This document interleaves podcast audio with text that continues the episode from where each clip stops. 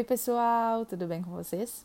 Hoje eu tô aqui pra gente relembrar um dos poemas que nós trabalhamos no nosso projeto Recital Poético com o livro Ou Isto ou Aquilo da Cecília Meirelles. O poema chamado Leilão de Jardim e que falava assim: Quem me compra um jardim com flores, borboletas de muitas cores, lavadeiras e passarinhos, olhos verdes e azuis no ninho? Quem me compra esse caracol? Quem me compra um raio de sol? Um lagarto entre o muro e a era, uma estátua da primavera. Quem me compra esse formigueiro? E esse sapo que é jardineiro? E a cigarra e a sua canção? E o grilinho dentro do chão? Esse é o meu leilão. No poema tá, traz vários animais. Ele fala de vários animais. Fala dos passarinhos, da cigarra, do lagarto, do grilinho, do caracol, das lavadeiras, do formigueiro que devia estar cheio de formigas, e também fala sobre as borboletas de todas as cores e sobre um sapo que era jardineiro. Então, hoje, para nossa aula de ciências, nós vamos conversar um pouquinho sobre esses dois últimos animais, as borboletas e os sapos. Você sabia que eles têm uma característica muito importante em comum? Esses dois animais têm um jeito muito parecido de crescer, ou seja, de cumprir o seu ciclo de vida. Vamos relembrar o que é o ciclo de vida? Ciclo de vida são as fases que um ser vivo passa desde o nascimento, o crescimento, a reprodução por fim, a morte. Quando a gente fala sobre o sapo e a borboleta, eles têm um jeito um pouquinho diferente de cumprir o seu ciclo de vida, porque eles passam por um processo chamado metamorfose.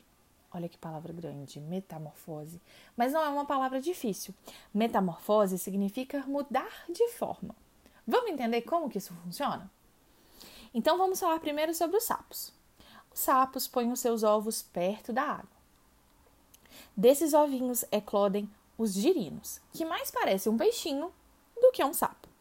Eles vivem na água e têm uma cauda que os ajuda a nadar. Com o tempo e à medida que eles vão crescendo, começam a aparecer as patinhas do sapo, primeiro as traseiras, depois as dianteiras. E aos poucos a cauda que ele tinha também some. Olha que interessante, gente. E então o sapo se torna um sapo adulto, aquele que a gente já conhece. Já quando a gente vai pensar no ciclo de vida da borboleta, ela nasce de um ovinho, mas ela é uma lagarta. Ela, já, ela não nasce como uma borboleta, ela nasce uma lagarta. E essa lagarta pode inclusive ter pelinhos que podem queimar e causar irritação na nossa pele.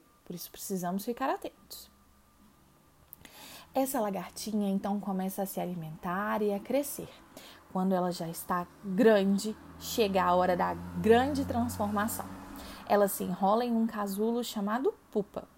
Lá ela fica quietinha enquanto tudo está mudando.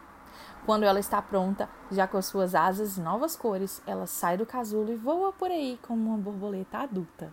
Olha que legal! Então, a metamorfose é o processo que esses animais precisam para chegar na fase adulta.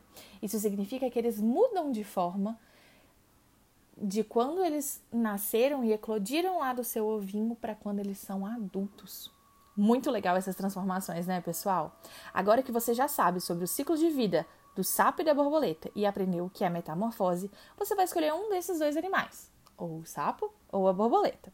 E vai fazer, um vai fazer uma pesquisa e observar imagens e fazer um desenho mostrando e colocando o nome em cada uma das fases da vida do animal que você escolheu. Numa próxima aula, nós vamos compartilhar isso com a turma. Eu estou muito animada para ver a produção de vocês. Caprichem e até mais. Beijo, beijo!